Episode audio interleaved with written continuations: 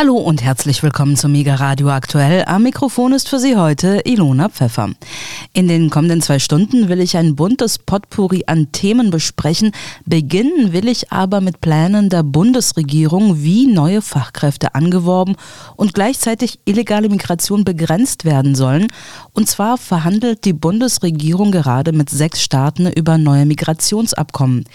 Genannt werden können aktuell Gespräche in Georgien, Moldau, Usbekistan, Kirgistan sowie Vorbereitungen für Gespräche in Kenia und Marokko, teilte ein Sprecher des Bundesinnenministeriums dem Tagesspiegel auf Anfrage mit. Besonders im Fokus stehen bei den Verhandlungen demnach die zwei potenziellen EU-Beitrittskandidaten Georgien und Moldau. Für mich haben Georgien und Moldau Priorität, weil wir hier sofort irreguläre Migration reduzieren könnten und sich beide Länder Partnerschaften wünschen, sagte der Sonderbevollmächtigte der Bundesregierung für die Migrationsabkommen, der FDP-Politiker Joachim Stamp. Sie seien besonders relevant, weil über 10 Prozent der abgelehnten Asylanträge in Deutschland allein aus diesen beiden Ländern kommen. Die Abkommen würden Kommunen und Gerichte in Deutschland entlasten. Dazu müssen beide Staaten auch als sichere Herkunftsländer eingestuft werden. Zu den Erfolgsaussichten von Abkommen mit Usbekistan und Kirgistan sagte Stamp, er habe dort bei einem Besuch in der vergangenen Woche sehr engagierte und kompetente junge Arbeitnehmerinnen und Arbeitnehmer erlebt, die sehr gut Deutsch sprechen und bei uns als Fachkräfte gebraucht werden. Zudem hätten ihm die dortigen Regierungsvertreter eine enge Rückkehrkooperation zugesichert. Das finde ich ja besonders interessant, denn ich komme ja selbst aus Zentralasien, habe in Kasachstan und zuletzt auch in Kirgistan gelebt und gearbeitet und fliege jedes Jahr hin. Deshalb weiß ich auch, dass es für Kirgisen bisher schwierig bis beinahe unmöglich war, nach Deutschland zu kommen. Selbst touristische Visa waren schwer zu bekommen. Man muss dafür allerlei Garantien vorweisen, etwa Versicherungen und Barvermögen sowie Nachweise darüber, dass man in der Heimat einen Wohnsitz und einen Arbeitsplatz hat, am besten auch eine Familie. Diese Nachweise fungieren als Garantien dafür, dass die betreffende Person nicht vorhat, dauerhaft in Deutschland zu bleiben, sondern nach dem Besuch hier wieder in die Heimat zurückkehren wird. Ich finde diese Regelung ja extrem ungerecht und erniedrigend. Außerdem ist es für viele schwierig und für viele schlichtweg nicht möglich, Versicherungen und Barvermögen in der entsprechenden Höhe nachzuweisen. Das heißt aber noch lange nicht, dass sie in Deutschland bleiben wollen. Die Möglichkeit zum Studieren für ein soziales Jahr oder als Au pair oder im Rahmen eines zeitlich auf wenige Monate beschränkten Hilfsarbeiterjobs nach Deutschland zu kommen, haben sie für junge Kirgisen in den letzten Jahren aber verbessert. Zumindest ist das mein Eindruck. Inzwischen kenne ich nämlich viele, die diese Möglichkeit genutzt haben. Wenn ich die Pläne der Bundesregierung nun aber richtig deute, dann soll ein neues Migrationsabkommen noch weitergehen. Auf den ersten Blick könnte das für alle Seiten eine Win-Win-Situation werden. Arbeitswillige Menschen aus Kirgistan und den anderen Ländern erhalten die Möglichkeit, in Deutschland zu arbeiten, sich professionell weiterzubilden und sehr viel mehr Geld zu verdienen, als sie es jemals in der Heimat tun könnten. Und Deutschland kann dem grassierenden Fachkräftemangel etwas entgegensetzen und zugleich die illegale Zuwanderung reduzieren. Aber auch hier gibt es bei genauerem Hinsehen den ein oder anderen Wermutstropfen. So sagen deutsche Wirtschaftsexperten, dass es trotzdem zu wenige zusätzliche Arbeitskräfte wären, die mit diesen Migrationsabkommen gewonnen werden könnten. Genannt wird eine Zahl von einer Million Migranten, um den Fachkräftemangel auszugleichen. Und dann kommt die Frage hinzu, was es eigentlich mit den sowieso schon armen und in ihrer öffentlichen Versorgung schlecht aufgestellten Ländern machen würde, wenn ihre jungen Fachkräfte nach Deutschland abwandern. Wer soll denn dann ihre eigenen Probleme beheben? Und genau mit dieser Frage hat sich die deutsch-argentinische Journalistin Gabi Weber am Beispiel von Argentinien beschäftigt, wo Länder des globalen Nordens, vor allem die USA und neuerdings auch Deutschland, verstärkt gut ausgebildete medizinische Fachkräfte anwerben. In ihrem Film Raub der grauen Zellen kommt Gabi Weber zu dem Schluss, dass dieser Brain Drain fatale Folgen für das argentinische Gesundheitssystem haben könnte. Kurz nach Erscheinen dieser Dokumentation im April 2023 hatte ich mit Gabi Weber darüber gesprochen. Aus aktuellem Anlass biete ich an, noch einmal in dieses Interview reinzuhören. Frau Weber, in Ihrem neuen Film Raub der grauen Zellen beleuchten Sie die Problematik des Abwanderns von Fachkräften aus dem globalen Süden in die USA und nach Europa anhand des Beispiels Argentinien. Deutschland hat es sich ja auch ganz ausdrücklich zum Ziel gemacht, den Fachkräftemangel unter anderem auf diesem Wege zu bekämpfen. Wenn ich an Branchen wie die IT denke, fallen mir zum Beispiel indische Spezialisten ein. In welchen Branchen liefert denn Argentinien begehrte Fachkräfte für den globalen Norden?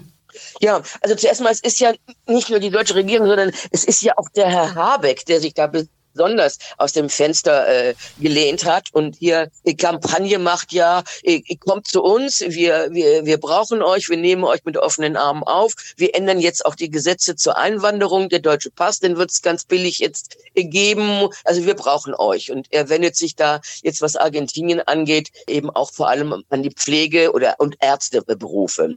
Also ich finde es schon, äh, ich habe mir diese Werbefilme mit Herrn Habeck äh, angeguckt, ich finde es schon äh, sehr bitter, wenn man einerseits sieht, was im Mittelmeer passiert, dass man dort die Leute, die Armen sozusagen, die da irgendwie im Schlauchboot übers Mittelmeer kommen, die lässt man absaufen und die Leute mit Doktortitel, die will man den armen Ländern wegnehmen. Also Entschuldigung, es finde ich wirklich ziemlich, also es geht mir irgendwo auch nahe, weil es einfach eine komplette Ungerechtigkeit ist, was hier die deutsche Regierung, die Ampelkoalition oder auch die Grünen, die ja mal irgendwie eine sozial sensible Partei war, was die sich jetzt herausnehmen. Entschuldigen Sie das, ich musste das einfach loswerden. Mhm. Jetzt können wir auch ins Thema einsteigen. Ja, ja.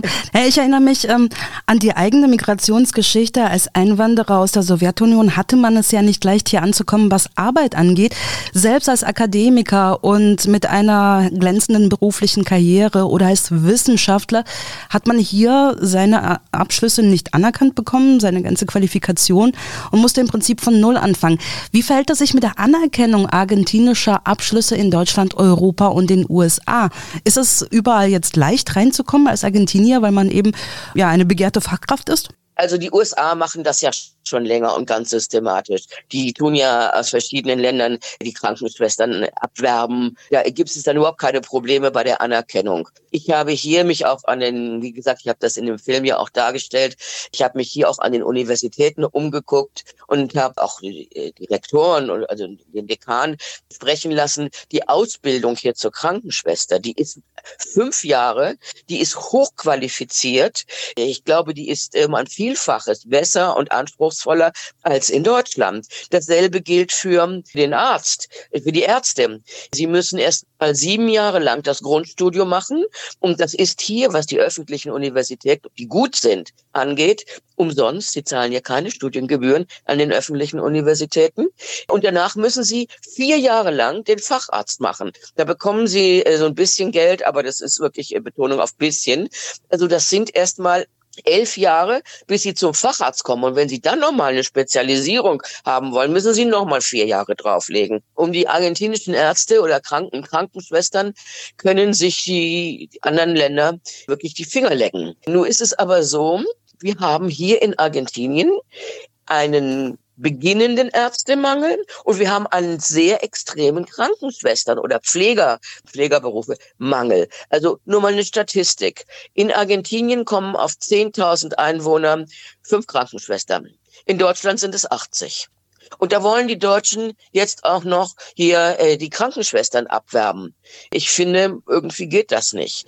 Woran ähm, liegt denn dieser Mangel? Eine, Werden zu wenige ausgebildet? Ist das unattraktiv in Argentinien, diesen Beruf zu ergreifen? Das hat interne und externe Gründe. Der interne Grund ist, sie verdienen hier vielleicht 150 äh, äh, Dollar, äh, Euro im Monat, wenn sie Pfleger sind. Und davon können sie auch hier nicht leben. Das heißt, sie müssen mindestens zwei Jobs haben und das ist ein anstrengender Beruf. Das ist das eine. Und das, der zweite Grund ist die Immigration. Also ich habe mich an der, an der, an der äh, Universität von Buenos Aires bei der medizinischen Fakultät, ich bin da rumgelaufen, habe mit den Studis geredet und gefragt, wie ist das? Zwei Drittel haben gesagt, wir gehen ganz sicher nach dem Studium weg und äh, oder ist ganz sicher oder wahrscheinlich. Und ein Drittel hat gesagt, nee, eigentlich wollen sie hier bleiben. Äh, die Statistiken, es gibt ja Umfragen, reden von 70 Prozent der jungen Argentinier, die das Land verlassen wollen, weil sie hier keine ökonomische oder politische oder soziale Zukunft sehen. Das hängt mit der Situation hier in, ja, hier in Argentinien zusammen. Die gehen meistens in die USA oder vor allem nach Spanien weil sie da keine Sprachbarriere haben. Also Deutschland ist eigentlich so attraktiv gar nicht. Aber gut, wenn Sie da jetzt entsprechend Angebote bekommen, und die wird es bestimmt geben, wie gesagt, eine Pflegerin bekommt hier 150 Euro im Monat, dann wird das wahrscheinlich nachhelfen. Aber ich finde es unverantwortlich, dann hier aus Deutschland jetzt noch mit der sozusagen die Arme auszubreiten und zu sagen, kommt her, wir wollen euch haben. Hm. Wenn ich das ein bisschen vergleiche mit indischen Spezialisten, mit denen ich geredet habe, allesamt äh, aus der IT, so mussten sie trotz ihrer Qualifikation und trotz ähm, des Umstands, dass sie ja hier sehr begehrt sind, für diese Erlangung der Green Card bzw. Blue Card doch viele Nachweise erbringen. Also zum Beispiel ein gewisses Vermögen nachweisen, Versicherungen und so weiter. In einem armen Land oder vergleichsweise armen Land wie Argentinien dürfte das ja auch nicht ganz so unproblematisch sein. Hat man da etwa die Stellschrauben auch ein bisschen gedreht und äh, das Ganze erleichtert oder was gilt für Argentinier diesbezüglich?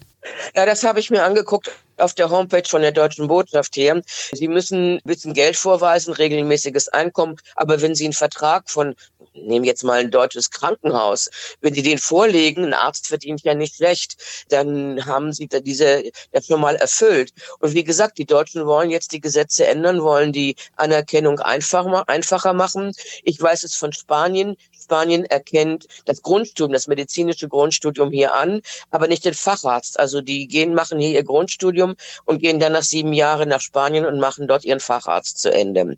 Und wie gesagt, die werden auch mit offenen Armen aufgenommen. Das ist nicht das Problem. Es gibt jetzt hier im Land, fängt langsam die Diskussion an unter dem Motto, wir müssen was machen. Was kann ein Land machen? Ich meine, wir hatten in Deutschland den Fall der DDR. Die DDR hat ja nicht die, die Mauer gebaut aus Jux und Dollerei, sondern weil ihnen die Arbeitskräfte weggelaufen sind. Da sagt man hier ganz klar, ich war hier bei der Regierung, sagt, sagt man, wir sind ein Land der, äh, der offenen Grenzen. Ich meine, das ginge auch gar nicht. Argentinien ist ein riesiges Land. Wie wollen Sie hier eine Mauer bauen? Das, das ist unmöglich. Aber das will man auch nicht. Man könnte hier, und das habe ich dann hier an den Universitäten und in der Regierung gefragt, man überlegt jetzt eventuell dieses kostenlose Studium an Bedingungen zu knüpfen.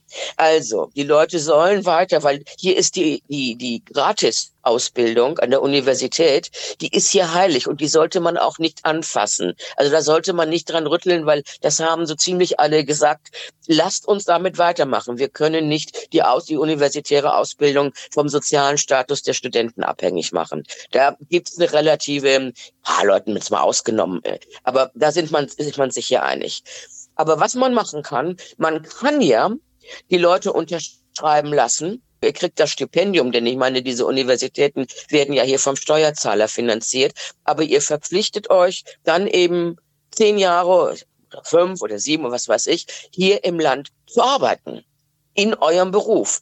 Ich weiß von Ländern, zum Beispiel die Schweiz die vergeben Stipendien in Schweizer Franken an wunderbaren Universitäten. Ich habe selbst in meinem Bekanntenkreis auch Leute, die haben das in Anspruch genommen. Deren Kinder sind dann nach Zürich, die haben da studiert. Alles gut, waren die Schweizer noch nett, wollten da auch bleiben, hatten auch schon einen Job. Und da haben, da hat die Universität gesagt, nee, nee, nee, wir haben das Stipendium nicht euch gegeben, sondern eurem Land. Und wenn ihr äh, jetzt nicht in euer südamerikanisches Land zurückgehen wollt, dann müsst ihr hier alles zurückzahlen. Also das ist dann ein sechs- oder siebenstelliger äh, Betrag in Schweizer Franken. Mit so einer Schuld möchte man eigentlich sein Leben nicht beginnen. Und dann haben sie gesagt, nee, okay, dann dann gehen wir, das ging jetzt um Bolivien, denn wir müssen nach Bolivien zurückgehen, da, da zehn Jahre arbeiten. Die sind jetzt da, haben Familie gegründet, denen geht's gut, die haben einen guten Job, alles okay. Das ist eigentlich eine gute Herangehensweise an, wie, wie gesagt, nochmal ein Gänsefüßchen, Entwicklungshilfe. Man bildet Leute aus, aber die Leute müssen dann auch wieder gehen. Das war übrigens in der DDR, glaube ich, auch so, wenn ich richtig informiert bin.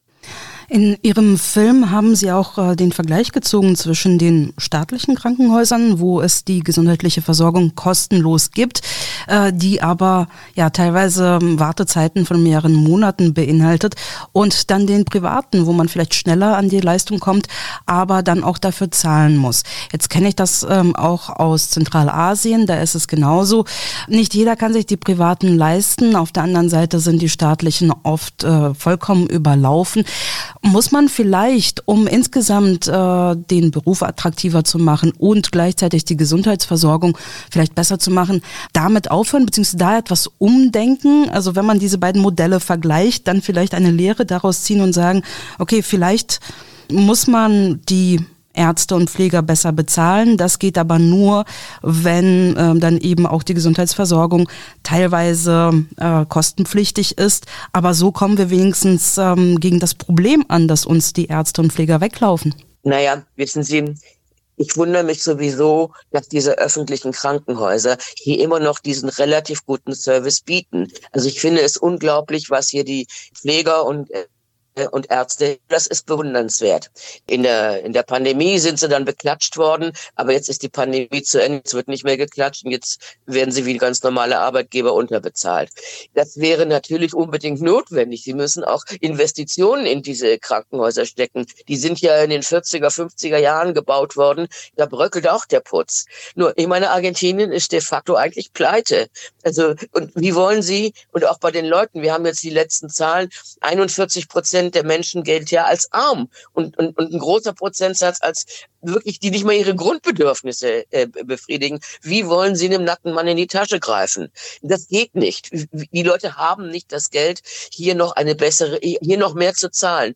Dieses Land muss die soziale Krise überwinden, sonst sehe ich hier überhaupt keinen Ausweg. Denn ich sehe auch in der internationalen Diskussion, ich habe dann bei der Gewerkschaft nachgefragt, was könnte man machen, aber ich sehe da keinen Ansatz, dass da irgendwie was passiert. Die Gewerkschaft sagt, ja, man müsste vielleicht international über die UNO oder, oder was weiß ich, über die ILO Ausgleichszahlungen vornehmen. Dass die reichen Länder, die uns die Arbeitskräfte abwerben, hier irgendwie eine Ausgleichszahlung leisten. Ja, Mensch, wir haben heute eine Diskussion in den internationalen Organisationen, die ganz weit zurückgefallen ist über die Diskussion zwischen Nord und Süd, die wir vor 40 Jahren hatten. Das ist ein völlig anderer, völlig anderer Diskurs. Und die dritte Welt, ich benutze diesen Ausdruck bewusst, hat extrem an Einfluss verloren. Und kümmert, wer kümmert sich denn um Länder, die die im Bankrott sind? Niemand. Man versucht da abzugreifen, was zu kriegen ist. Und das sind dann eben Mineralien, Rohstoffe, Soja, und eben die Leute mit Doktortitel. Ja, oft hilft ja der Blick äh, zu den direkten Nachbarn.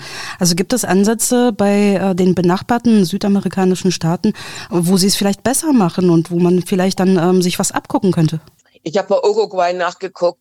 Die Uruguayer fangen an, jetzt auch Stipendien an eine Verbleibzeit im Land zu koppeln. Argentinien hat damit auch schon angefangen bei dem, bei den Postgraduierten. Also es fängt langsam an. Es muss ja auch was passieren.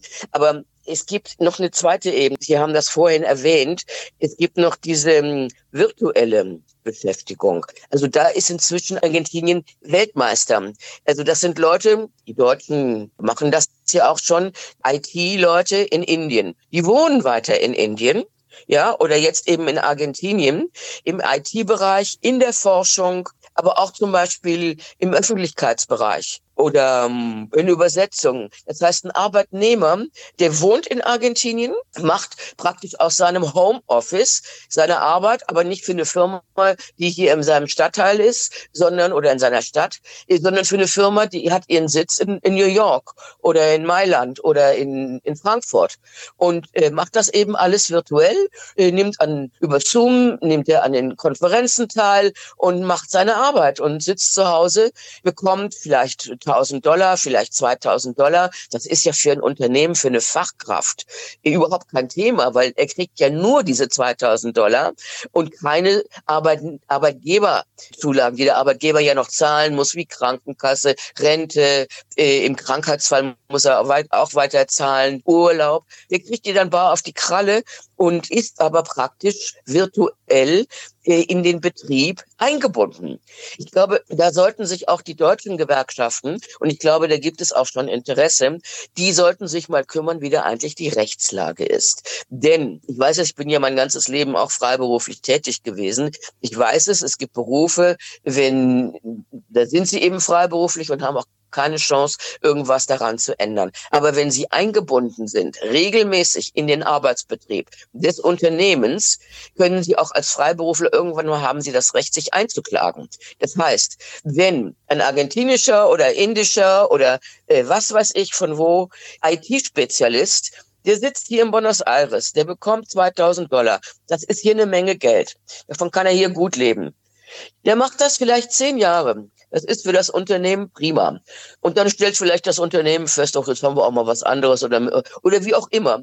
Dann würde ich dem empfehlen, red mal mit der Gewerkschaft. Und zwar in deinem Land, aber vielleicht auch mit der deutschen Gewerkschaft. Denn es hat ja ein Arbeitsvertrag ein Arbeitsverhältnis bestanden. Und hier müssen die Gewerkschaften Rechtshilfe geben. Ich glaube, am besten wäre das in dem Land, wo der Firmensitz ist, weil da hat man dann auch Zugriff auf sozusagen, wenn man was pfänden will. Da müsste vielleicht mal Verdi oder die IG Metall müssten dann Arbeitnehmern in der dritten Welt die ausgebeutet werden in einem Arbeitsverhältnis, den Rechtshilfe geben und sagen, kommt zu uns, wir haben ja ein Sozialattaché an der Botschaft, kommt zu uns, wir werden euch vertreten, wir stellen euch Anwälte zur Verfügung und wir fordern für die letzten zehn Jahre alle Nachzahlungen ein, und zwar nach deutschem Arbeitsrecht. Das fände ich einen guten Ansatz, den sollte man weiterentwickeln und ich glaube, da wäre eine Menge noch am Bewusstsein zu tun, als sich hier ins Fernsehen zu stellen und irgendwelche Werbefilmchen zu machen, wie, wie Habeck und Co. und sagen, kommt zu uns, wir, wir nehmen euch mit offenen Armen auf. Mhm. Abschließend, Frau Weber, im Fokus Ihres Films steht ja nun mal die Medizinbranche, also Ärzte und Pflege. Sie selbst wohnen in Argentinien. Wenn Sie das so betrachten, die Entwicklung und äh, die Abwanderung der Fachkräfte, würden Sie sagen, dass Sie in fünf oder zehn Jahren noch guten Gewissens zu einem argentinischen Arzt gehen würden, in ein argentinisches Krankenhaus und sich da gut versorgt wüssten? Also ich glaube, jetzt im Moment noch ist die medizinische Behandlung in Argentinien, ich bin hier versichert, ganz gut, aber jetzt nicht privilegiert oder so, mindestens so gut wie in Deutschland. Also ich finde, dass sie in Deutschland sehr in Bach runtergegangen ist, wenn ich das vergleiche. Ich finde sie hier noch gut. Weil, wie gesagt, der Ärztemangel, der ist noch nicht da. Es gibt noch, also der fängt jetzt an. Aber richtig, richtigen Mangel haben wir hier bei dem beim Pflegepersonal. Und da wird es dann schwierig. Also während der Pandemie haben hier die Ärzte den Boden geschrubbt. Und das muss ja irgendwie nicht sein. Dafür sind die nicht ausgebildet. Ich fürchte, das geht hier ganz massiv den Bach runter, weil die jungen Leute in der jetzigen Krise, die sich zuspitzt und jeden Monat zuspitzt, die Leute verlassen hier das Land und ja, kommen dann nur noch äh, mal zurück, wenn sie Urlaub machen wollen. Hier muss was passieren, sonst werden wir hier sehr, sehr schnell eine richtige Krise im Gesundheitssystem bekommen sagt die deutsch-argentinische Journalistin zu ihrem im April erschienenen Dokumentarfilm Raub der grauen Zellen, nachzusehen auf ihrem YouTube-Kanal. Wenn wir schon beim Thema Gesundheit sind, möchte ich genau da anknüpfen und nach Deutschland schauen. Seit dem 1. Juli können Sie in Deutschland Ihre Medikamente über die neuartigen elektronischen Rezepte bekommen. Gestern hat Bundesgesundheitsminister Karl Lauterbach Details dazu vorgestellt und die Vorzüge des E-Rezepts erläutert bessere Versorgung bei gleichzeitiger Entbürokratisierung. Es ist ehrlich gesagt überhaupt nicht mehr vertretbar, dass wir in der heutigen Zeit noch immer die Rezepte über Papier ausdrucken. Wir sind im Bereich der Digitalisierung unseres Gesundheitssystems ein Entwicklungsland. Das ist leider so. Wir brauchen daher eine Aufholjagd. Diese Aufholjagd beginnt mit dem elektronischen Rezept geht weiter mit der elektronischen Patientenakte und mit dem Forschungsdatengesetz. Elektronisches Rezept, elektronische Patientenakte und Forschungsdatengesetz, das wollen wir alles in diesem Sommer auf den Weg bringen. Dann haben wir eine Digitalisierung, die einem wichtigen Industrieland wie Deutschland auch gerecht wird. Soweit Karl Lauterbach zum E-Rezept, das bis Anfang des kommenden Jahres in den Praxen Normalität werden soll. Mehr Einzelheiten dazu hat jetzt mein Kollege Michael Kiesewetter, der mir zugeschaltet ist. Hallo Micha. Hallo Ilona. Micha, Gesundheitsminister Lauterbach fordert, wie wir eben gehört haben, eine Aufholjagd bei der Digitalisierung im Gesundheitsbereich. Jetzt ist das E-Rezept seit etwas mehr als einem Monat verfügbar, aber offenbar noch nicht überall implementierbar. Der zeitliche Rahmen ist aber eng gesteckt. Wie soll also diese Aufholjagd ablaufen? Naja, Lauterbach sieht hier zum Beispiel die Apotheken in der Pflicht. Die Apotheker ziehen im Großen und Ganzen sehr gut mit. Dafür bin ich sehr dankbar, so Lauterbach. Man werde mit denjenigen Apothekern ins Gespräch kommen, wo es noch technische Probleme gäbe. Das seien aber wenige Fälle. Ich erwarte einfach von der Apothekerschaft, aber auch von der Ärzteschaft dass man diese wichtigen Innovationen, die die Medikamente sicherer machen, die den Patienten helfen, die die Arbeitsabläufe vereinfachen, nicht blockiert. Das ist eine Art der Modernisierung, die die Ärzte und auch die Apothekerschaft schuldet. Verweigerern droht er mit Konsequenzen. Sanktionen gebe es aber nicht, wenn etwa die Technik nicht funktioniere, versicherte er. Dass es bei den Softwarehäusern mitunter noch hake, müsse allerdings schnell gelöst werden. Unternehmen, die die Vorgaben nicht umsetzen, werde man einbestellen dass Ärzte aus dem System der gesetzlichen Krankenversicherung aussteigen, weil sie Vorbehalte gegenüber dem gläsernen Patienten haben, glaubt Lauterbach nicht. Das wäre unsolidarisch. Diese Ärzte sind mit öffentlichen Mitteln ausgebildet worden und haben gut an Kassenpatienten verdient. Lauterbach hofft, dass er seine beiden Digitalisierungsgesetze nun schnell durchs Kabinett bringt. Weitere Verzögerungen können wir uns nicht leisten. Außerdem verriet er, dass er den Umbau der Gematik in einem eigenen Gesetz regeln will. Was ist denn Gematik? Die Gematik ist die Nationale Agentur für digitale Medizin. Laut Auskunft auf der Gematik-Webseite schafft sie die Rahmenbedingungen, damit die Telematik-Infrastruktur, kurz TI, verschiedene Angebote im Gesundheitswesen machen kann, darunter die elektronische Patientenakte, das E-Rezept und weitere Kernanwendungen. Gleichzeitig steht sie mit allen Akteuren, Industrie, Wissenschaft, Politik, Krankenversicherungen, Heilberuflern, IT-Experten und Datenschützern im regen Kontakt und Austausch. Damit befindet sich die Gematik in zentraler Position, um die Entwicklung zum Wohle aller weiter voranzutreiben und mitzugestalten, heißt es auf der Gematik-Seite. Auf der Seite findet man auch Erklärungen zu den neuen Anwendungen und auch die entsprechenden Apps zum Runterladen, also auch die App für das E-Rezept. Zur Nutzung des E-Rezepts steht auf der Seite des Bundesgesundheitsministeriums. Das E-Rezept kann von den Patientinnen und Patienten über verschiedene Wege genutzt werden. Das E-Rezept kann per Smartphone über eine sichere E-Rezept-App verwaltet und an die gewünschte Apotheke gesendet werden. Die für die Einlösung des E-Rezepts erforderlichen Zugangsdaten können als Papierausdruck in der Arztpraxis ausgehändigt werden. Seit 1. Juli 2023 können Patientinnen und Patienten das E-Rezept einfach mit ihrer elektronischen Gesundheitskarte einlösen. Dazu müssen Sie Ihre EGK in der Apotheke nur in das Kartenterminal stecken. Für die Nutzung der sicheren E-Rezept-App benötigen Versicherte eine NFC-fähige elektronische Gesundheitskarte sowie ihre versicherten PIN, die sie bei ihrer Krankenkasse erhalten. Ja, also ich bin gerade etwas unentschieden, wie ich diese Neuerung finden soll, wenn ich ehrlich bin. Ich selbst gehe eigentlich nie zum Arzt. Okay, ich bin noch relativ jung und habe Glück, dass ich sehr, sehr selten krank werde und wenn, dann höchstens eine leichte Erkältung. Klar könnte man auch damit zum Arzt gehen und sich etwas verschreiben lassen, was für Linderung der Symptome sorgt. Und genau da wäre das E-Rezept ja auch toll, wenn ich dafür nicht in die Praxis müsste, denn der Aufwand, also persönlich zum Arzt zu gehen, ähm, ja, den nehme ich für eine leichte Erkältung eigentlich gar nicht auf mich. Aber vermutlich ist das auch gar nicht gemeint, sondern Folgerezepte, wenn man schon in einer Praxis behandelt wird und bloß Nachschub an Medikamenten braucht. Gut, auch da sehe ich ein, dass es eine Zeitersparnis bedeuten würde, nicht extra in die Praxis gehen zu müssen. Aber auf der anderen Seite denke ich, der Großteil der Patienten, die regelmäßig verschreibungspflichtige Medikamente brauchen, wird vermutlich älteren Semesters sein. Und du hattest ja gerade erwähnt, dass man sich eine App installieren muss und dafür auch eine NFC-fähige Gesundheitskarte braucht.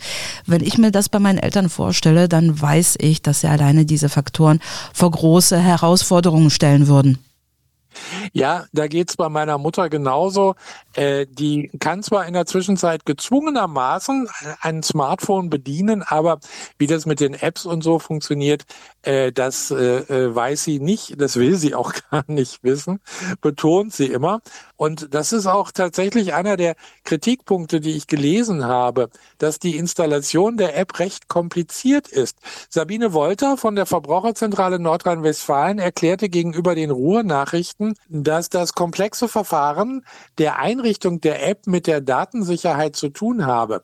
Ob die Gesundheitskarte NFC-fähig sei, erkenne man am kontaktlos Logo und an der sogenannten sechsstelligen CAN-Nummer unter den Deutschlandfarben. Wer noch keine NFC-fähige Karte habe, könne sie bei der Krankenkasse anfordern.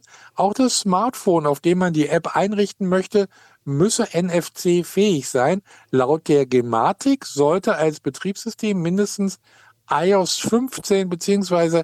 Android 7 vorliegen. Außerdem brauchen Versicherte eine PIN, um die App nutzen zu können.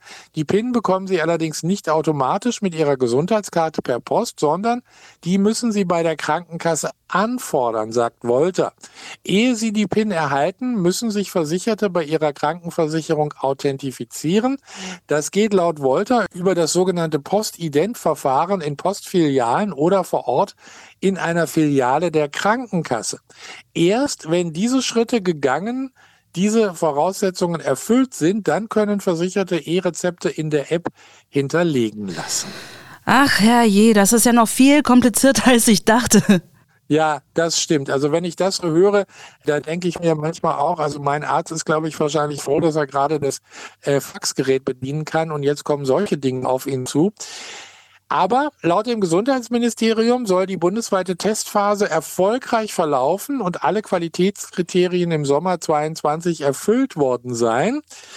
Die Apotheken seien seit dem 1. September 22 flächendeckend in ganz Deutschland in der Lage, E-Rezepte einzulösen. Klar, Willkommen zurück zur zweiten Stunde Mega Radio Aktuell mit Ilona Pfeffer. Älteren, der Finanzmarktexperte Marc Friedrich spricht jetzt mit der Spitzenpolitikerin der Linken Sarah Wagenknecht. Es geht um ihre Partei und um Diskussionen über eine mögliche Parteineugründung. Außerdem bespricht das Duo Fragen zum Ukraine-Krieg. Auch weshalb die deutsche Bundesregierung so unfähig ist. Zudem wird untersucht, ob ja, da hast du recht. Ich muss meinen Eltern zwar immer mal wieder helfen, wenn es Probleme mit dem Computer oder dem Smartphone gibt. Auf der anderen Seite ist es klasse, wie sie im höheren Alter den Umgang mit diesen Geräten gelernt haben und Apps und sogar Social Media mittlerweile täglich nutzen. Micha, bevor wir im Programm weitermachen, wollte ich noch über ein Thema reden, was dich vermutlich ebenso freuen wird wie mich, und zwar ist die Fleischproduktion in Deutschland zurückgegangen. Allen voran die Zahl der geschlachteten Schweine. Ja, und damit kommen wir ich weiß ja, dass dir das Tier wohl sehr am Herzen liegt und wir beide verzichten auch schon lange auf Fleisch und Speiseplan. Tschüss, machen Sie es ja, gut. das stimmt. Also ich freue mich auch darüber natürlich, dass da sich einiges getan hat.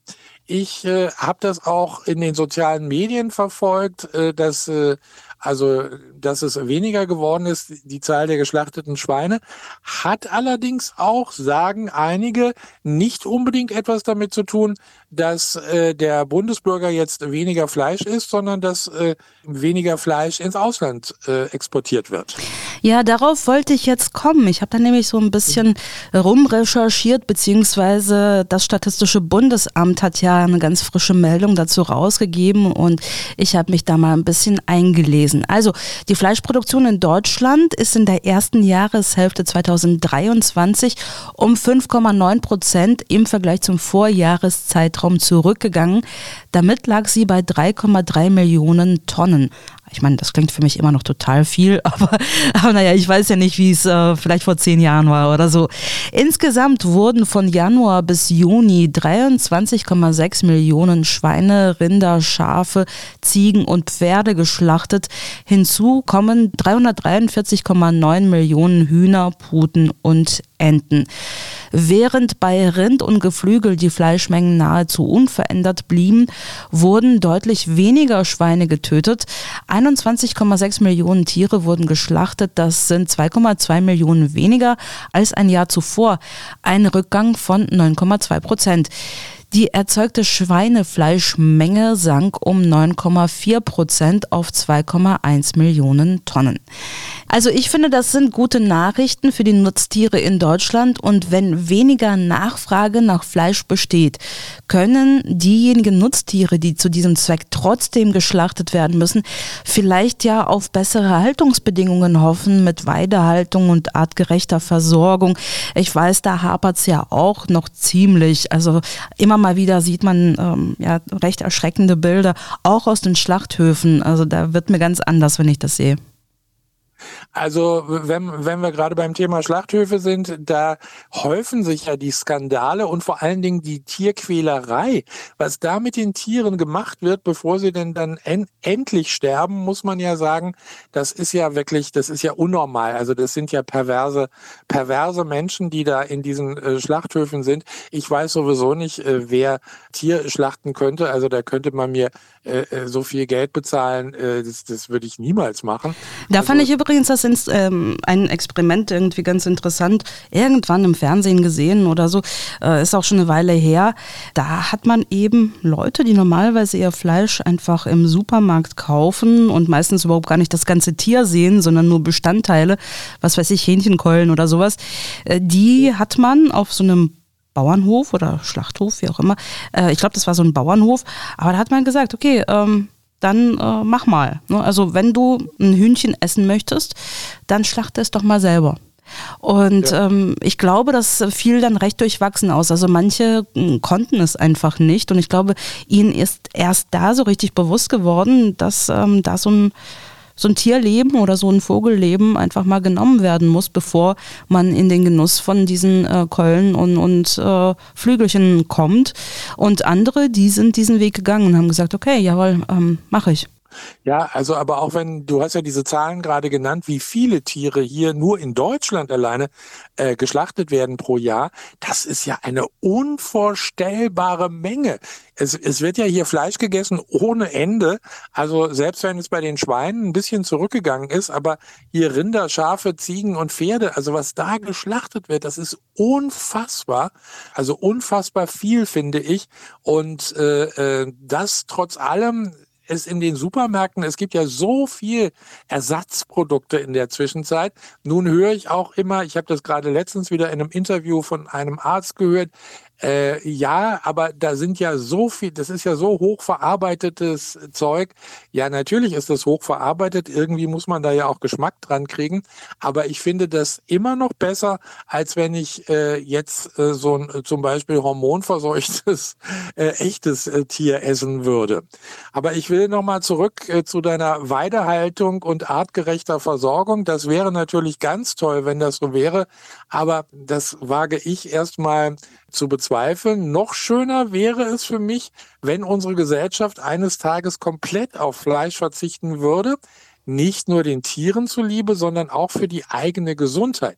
Dazu habe ich vorhin ein Zitat von Dr. Eckhard von Hirschhausen gelesen. Er sagt, weniger Fleisch ist ein echter Verzicht, ein Verzicht auf Schlaganfall und Herzinfarkt. Darauf kann ich gern verzichten. Klar, Krankheiten und Infarkte kann man mit vegetarischer oder veganer Ernährung nicht komplett ausschließen, aber die Risiken dafür sind eben geringer. Auf der anderen Seite muss man aber auch die Nöte der Fleischwirtschaft verstehen, die seit Jahren auf dem absteigenden Ast ist.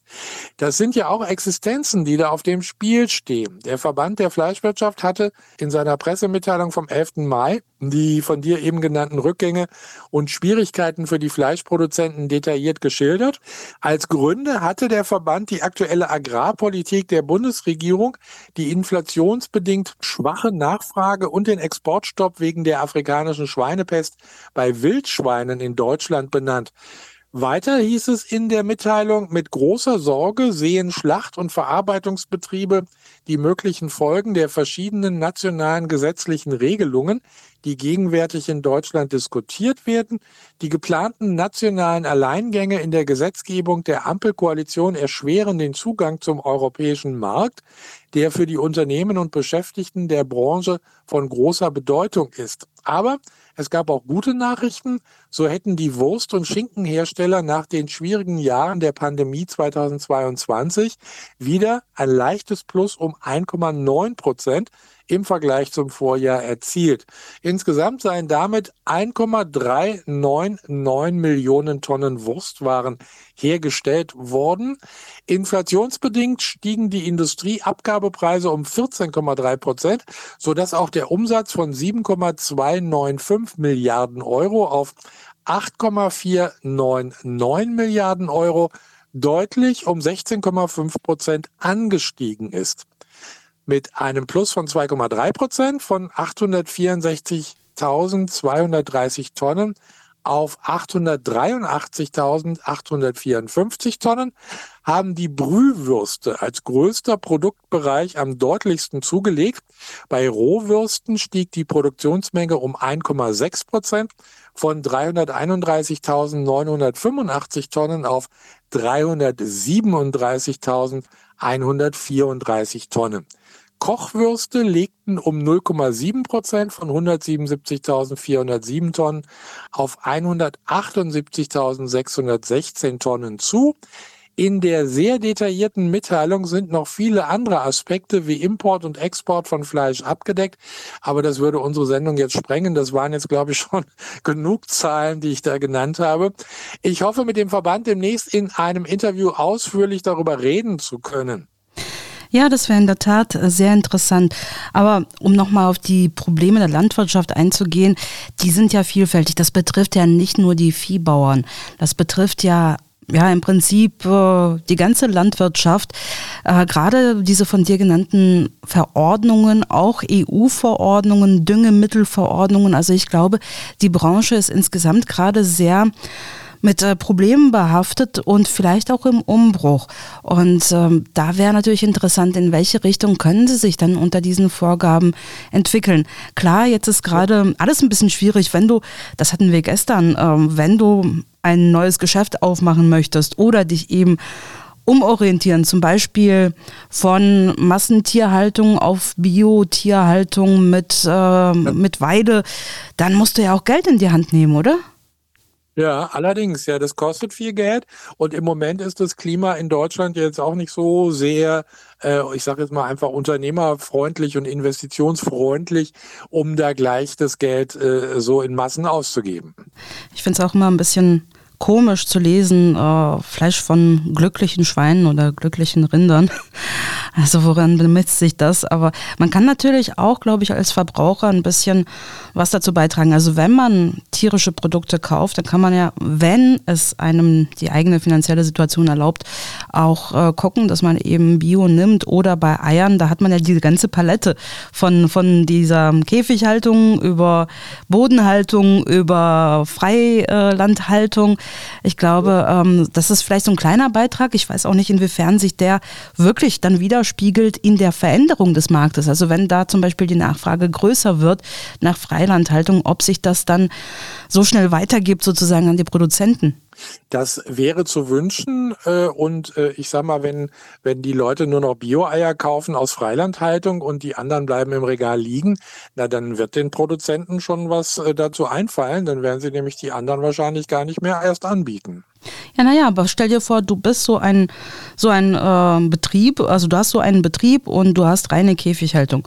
Und damit bist du bisher gut gefahren. Jetzt merkst du, okay, meine Produktion äh, wird mir nicht mehr abgenommen oder äh, in großen Teilen nicht mehr abgenommen. Du kannst ja nicht von jetzt auf nachher komplett umstellen. Nee, das äh, äh, dauert natürlich ein bisschen. Da muss man äh, auch sicher äh, einige Dinge beachten, wenn man da äh, umstellen will. Aber das ist äh, vielleicht, wie wir es das vorhin besprochen haben, mit der Gesundheitskarte und mit dem E-Rezept, also den, den äh, Fortschritt äh, kann man schlecht aufhalten. Also da muss man sich dann wahrscheinlich doch selber drum kümmern und Mühe geben, ob man da nicht irgendwas anders machen kann. Hast du denn jetzt schon dir einen Plan zurechtgelegt, wie du deiner Mutter das mit dem E-Rezept dann verkaufst? Also da würde ich sagen, da mache ich es äh, ganz einfach. Ich gehe dann hin zum Arzt und hole es ab in Papierform. Das ist am einfachsten, bevor ich erklärt habe, wie man diese App runterlädt äh, und äh, solche Sachen. Also das ist, äh, nee, das ist, wäre mir jetzt auch zu kompliziert, also zumindest das Erklären. Und äh, mal gucken, die wird es ja wahrscheinlich auch erstmal noch in Papierform geben. Naja, aber wie du das erklärt hast, sollen ja bis Anfang nächsten Jahres ja. äh, dann die kompletten Praxen darauf umgestellt sein. Und äh, das deckt sich auch so ein bisschen mit dem, was ich gelesen hatte, also dass du bis dahin als Ausweichvariante immer noch den rosa Zettel hast und äh, danach quasi nicht mehr. Also so viel Zeit bleibt uns ja gar nicht mehr. Das ist ja weniger als ein halbes Jahr. Das stimmt, dann sollten wir natürlich doch schon mal dran denken und loslegen, äh, die Apps runterladen und gucken, wie wir das hinkriegen. Vor allen Dingen kann ich mir vorstellen, was ziemlich zeitaufwendig sein wird, ist äh, überhaupt mal sich an die Krankenkasse zu wenden und diese, diese, diesen komischen PIN dazu äh, bekommen, den ich dazu brauche. Also auch diese Sachen noch. Also da gibt's einiges zu tun. Da müssen wir dann doch wahrscheinlich schon ein bisschen, äh, bisschen flotter drangehen an die Sache. Ja, was mir vorhin auch durch den Kopf ging, als du das mit den Handy und mit der App gesagt hast, war, äh, was passiert denn im Verlustfall des äh, Handys? Also das äh, ist mir jetzt zum Beispiel dieses Jahr passiert, dass mir das Handy geklaut wurde. Und deswegen habe ich das noch sehr frisch in Erinnerung, dass ich ähm, alles Mögliche irgendwie, also mir erstmal ein neues Handy holen musste und dann alles Mögliche zuerst sperren musste, damit äh, das nicht missbraucht werden kann, zum Beispiel meine Banking-App und, äh, und dann aber neu installieren. Das ist so ein Riesenaufwand. Und da ist jetzt die Frage, die sagen ja, dass sie ganz viel auf Datenschutz achten und dass es deswegen so kompliziert sei. Was macht man denn dann in dem Falle? Also muss man das komplett dann neu anfordern? Das wären alles noch so ja, so Momente, die wüsste ich einfach gerne und äh, mir schwant aber, dass es alles noch wesentlich komplizierter ist als das, was du jetzt eh schon erzählt hattest. Das kann ich mir auch gut vorstellen. Also in dem Fall, wenn da wirklich mal was verloren geht, also das Handy verloren geht und du stehst dann davor und musst alles neu machen, na dann gut Nacht. Äh, wahrscheinlich brauchst du dann ein Faxgerät, damit sie dir einen neuen PIN ins Haus schicken können. ein Faxgerät, das habe ich ja jetzt schon lange nicht mehr gesehen. In Deutschland gibt es das immer noch. Ich wundere mich selber, wie oft du gefragt wirst, haben Sie ein Faxgerät? Dann schicken wir Ihnen das schnell. Da kann ich auch immer nur sagen, Entschuldigung, das haben wir schon vor ein paar Jahren abgeschafft. Wie ist es denn mit einer E-Mail? Das wäre auch äh, äh ganz äh, angenehm. Äh, ja, aber manche scheinen immer noch mit E-Mail irgendwelche Schwierigkeiten zu haben. ja, interessant fand ich auch den Aspekt, den, der ist mir gar nicht eingefallen, aber dass du gesagt hast, naja, mein Arzt, der äh, ist auch froh, wenn er das nicht machen muss. Das heißt, äh, wir haben ja jetzt nicht so technikaffine Leute, nicht nur auf Kundenseite, also nicht nur auf Patientenseite, sondern durchaus auch auf Ärzteseite. Und äh, das Ganze wird dann auch nochmal lustig, wenn beide Seiten ähm, sich nicht so wirklich hundertprozentig wohlfühlen mit der neuen Technologie. Ja, wenn beide nicht wissen, was sie zu tun haben, na dann gut Nacht. Also dann, dann geht gar nichts mehr. ja, wir wollen hoffen, dass es nicht so kommt und dass es dann doch so halbwegs, halbwegs äh, gut über die Bühne geht und dass äh, es dann eben auch keinen Stau gibt bei Rezepten, weil eben äh, eine Seite oder beide Seiten das nicht hingekriegt haben und dass man dann an die lebensnotwendigen oder sehr gebrauchten Medikamente dann nicht ähm, in der Zeit rankommt, weil ähm, ja, das eben so schnell nicht geht, weil die PIN vielleicht noch nicht da ist, weil man die App noch nicht durchschaut hat. Hoffentlich, hoffentlich ähm, wird der Jahreswechsel in dieser Hinsicht halbwegs glatt verlaufen. Sie wissen jetzt Bescheid und Micha, du weißt auch Bescheid. Wir haben jetzt noch ein knappes halbes Jahr, um das zu üben. und äh, und zur Not äh, noch auf die rosa Zettel ausweichen zu können, aber dann halt nicht mehr. Ich danke dir auf jeden Fall für das Gespräch und für die wertvollen Informationen, Micha. Und es war mir wie immer eine Freude, mit dir zu sprechen. Ich wünsche dir einen schönen Tag. Für dich auch. Vielen Dank. Bis bald. Tschüss. Bis bald. Nächstes Thema. Der taiwanesische Chipkonzern TSMC baut in Dresden eine neue Halbleiterfabrik. Fünf Milliarden Euro will die Bundesregierung dafür investieren. Ähnliche Projekte gibt es auch mit Intel und Infineon. In der in- und ausländischen Presse wird das Thema momentan rege diskutiert. Hier kommt eine Presseübersicht. Ob sich das alles lohnt, fragt die neue Osnabrücker Zeitung. Das kann heute niemand seriös beantworten. Sicher, bei den genannten Unternehmen handelt es sich um Branchenführer. Fest steht auch, dass weltweit die Nachfrage nach Chips steigen wird. Treiben derzeit noch VW, BMW und Daimler den hiesigen Wirtschaftsmotor an, kann sich das angesichts der Entwicklungen bei künstlicher Intelligenz, Fortbewegung und Energiegewinnung mittelfristig ändern. Da ist es doch besser, die entsprechenden Firmen direkt im Land zu haben, oder? Ja und nein. Ja, weil es natürlich hilfreich ist, wenn diese Produktion dezentraler angesiedelt wird und die Weltwirtschaft nicht mehr so stark von Chinas Haltung zu Taiwan abhängt. Aber Produktion ist nicht gleichbedeutend mit Forschung und Innovation. Wer Chips nach Bauplan fertigt, kann sie nicht automatisch verbessern oder neu erfinden. Die Entwicklung aber wird nicht in Deutschland sitzen. Das heißt, Berlin sollte nicht nur im Bieterwettstreit um Produktionsstandorte mitspielen, sondern gleichzeitig viel stärker in Innovationen im eigenen Land investieren. Mehr Forschungsgelder, mehr Exzellenzförderung, mehr Förderung für Start-ups fordert die neue Osnabrücker Zeitung. Die neue Presse aus Coburg sieht es so. In einer idealen Welt der Wirtschaft braucht es keine Subventionen, wie sie nun im großen Stil in die Ansiedlung einer Chipfabrik in Dresden fließen. Doch von einer solchen Welt kann heute keine Rede sein. In den USA und in China, zusammen mit Europa die größten Wirtschaftsblöcke der Welt, werden gewaltige staatliche Förderungen ausgespielt, um die jeweils eigene Wirtschaft gegen die der jeweils anderen zu stärken, glaubt die neue Presse aus Coburg. Die Leipziger Volkszeitung hält fest, ob die neue Chipfabrik wirklich die Automobilbranche befeuern wird ob die Nachfrage bei Zulieferern wie erhofft steigt, muss sich zeigen. Aber die neue Chipfabrik ist bereits nicht nur eine Investition in den Mikroelektronikstandort Dresden, sie ist eine Investition fürs sächsische Gemüt. Der Freistaat wirkt wieder konkurrenzfähig. Plötzlich ist man wieder wer. Dieser Effekt sollte nicht unterschätzt werden, findet die Leipziger Volkszeitung. Zu dem Thema heißt es in der polnischen Zeitung Gazeta Wyborcza aus Warschau, in den letzten fünf Jahrzehnten war mit Blick auf die Geopolitik wichtig, wer über die größten Ölreserven verfügte. Für die nächsten Jahrzehnte wird entscheidend sein, wo sich Halbleiterfabriken befinden und wie die Lieferketten aussehen. Wer über Computerchips verfügt, hat die Macht. Das TSMC-Vorhaben soll Unterstützung von der Europäischen Union und der Bundesregierung erhalten. Auf diese Weise wollen die EU und Deutschland die Abhängigkeit von asiatischen Ländern verringern und Kapazitäten in der eigenen Region aufbauen. Außerdem wirbt die EU um Taiwan, da die Insel zunehmend diplomatischen und militärischen Druck von Seiten Chinas ausgesetzt ist, vermerkt die Gazeta Wyborcza. Die japanische Zeitung Nihon Keizai Shimbun aus Tokio bemerkt in einem Gastkommentar, die Zahl der aus China exportierten Autos ist jüngst explosiv gestiegen, vor allem von elektrischen Wagen. Deshalb steigt die Wahrscheinlichkeit, dass die Europäische Union als Maßnahme den Import von chinesischen E-Autos regulieren wird. Auch wegen eines möglichen militärischen Vorfalls in Taiwan ist das eine logische Folge, dass TSMC in Europa einen Standort zur Herstellung von Chips für die Automobilindustrie errichtet. Die in Taipei erscheinende Zeitung Zhongguo Shibao fragt, ist Taiwans technologische Überlegenheit in der Halbleiterbranche und seine Schlüsselrolle bei der Lieferkette für Hochleistungsrechner tatsächlich ein Wettbewerbsvorteil, der das Land von Chinas Aggression schützt und ihm seine Existenz sichert?